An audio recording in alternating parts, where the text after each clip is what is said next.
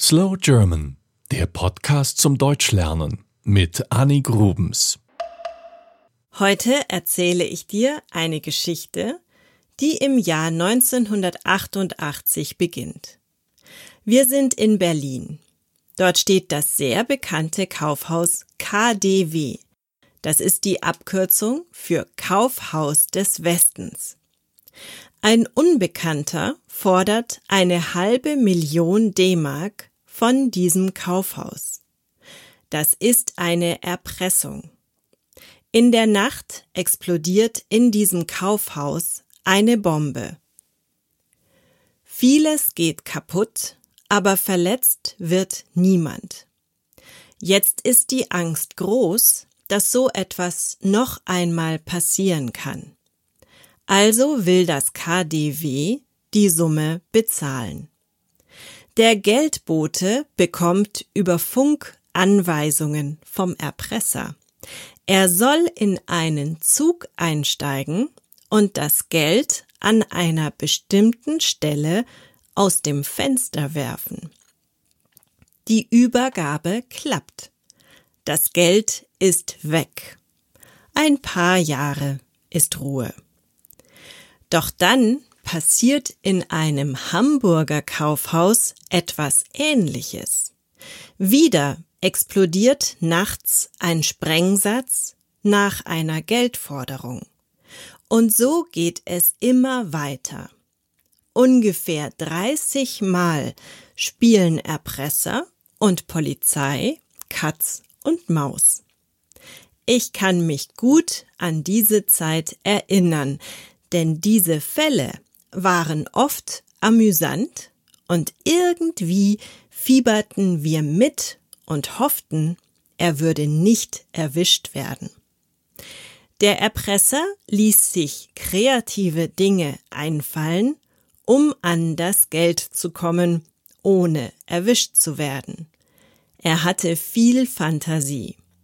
Zum Beispiel sollte das Geld mit einem Magnet an einem Zug befestigt werden und dann per Fernsteuerung abfallen. Oder das Geld sollte in eine Streusandkiste gelegt werden und der Erpresser entkam durch die Kanalisation. Er hatte vorher alles genau vorbereitet, als Bauarbeiter verkleidet. Er benutzte viel Technik, von Richtmikrofonen über Bewegungsmelder. Seinen Spitznamen bekam er durch eine Zeitungsanzeige Dagobert sowie die Comicfigur Dagobert Duck.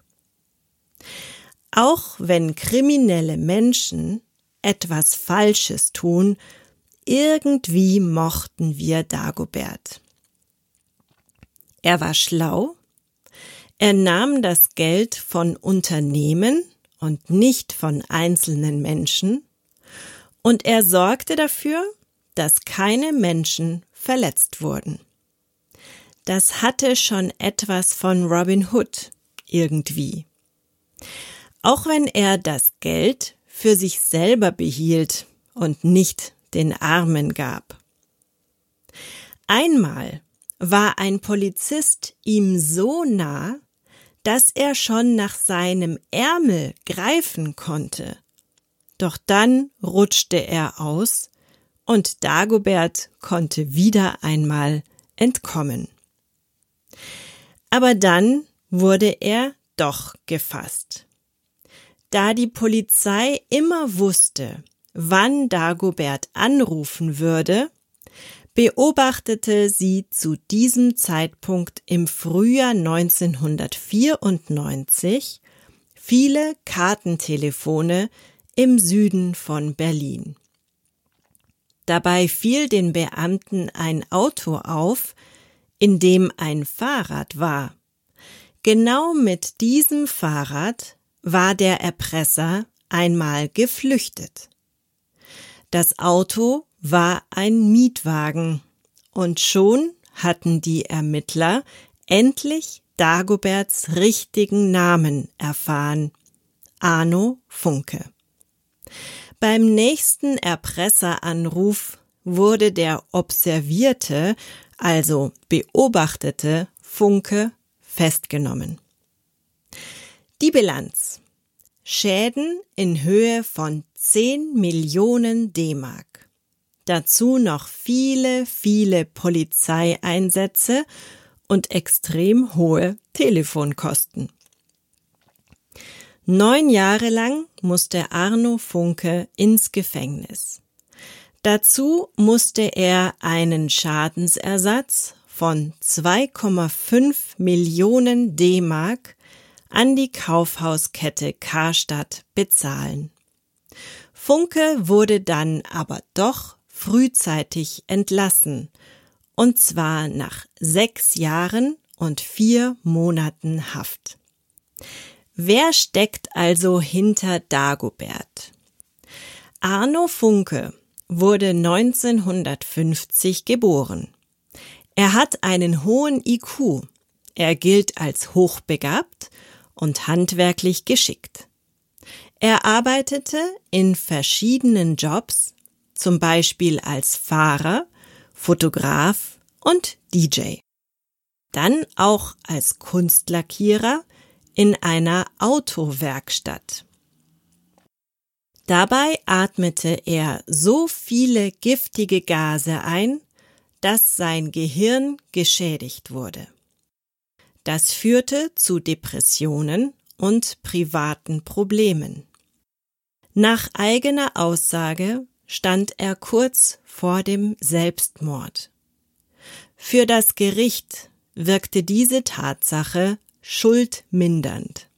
Das bedeutet, dass seine Gefängnisstrafe wahrscheinlich länger gewesen wäre, wenn er keine psychischen Probleme gehabt hätte. Schon im Gefängnis fing Arno Funke an zu zeichnen. Daraus machte er einen Beruf. Er illustriert auch heute noch die Zeitschrift Eulenspiegel. Seine Karriere als Dagobert hat er in einem Buch festgehalten. Und 2013 nahm er an der Show Ich bin ein Star, holt mich hier raus teil.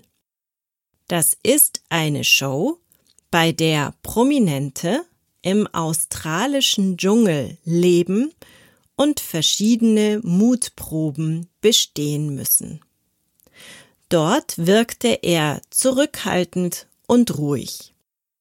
Er betont, dass er seine Strafe verbüßt hat und heute ein ganz normaler Mensch ist, wie alle anderen auch.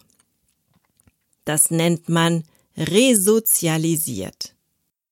Und seine Schulden bei der Kaufhauskette Karstadt hat er mittlerweile auch bezahlt. Das war Slow German, der Podcast zum Deutschlernen mit Annie Grubens. Mehr gibt es auf www.slowgerman.com.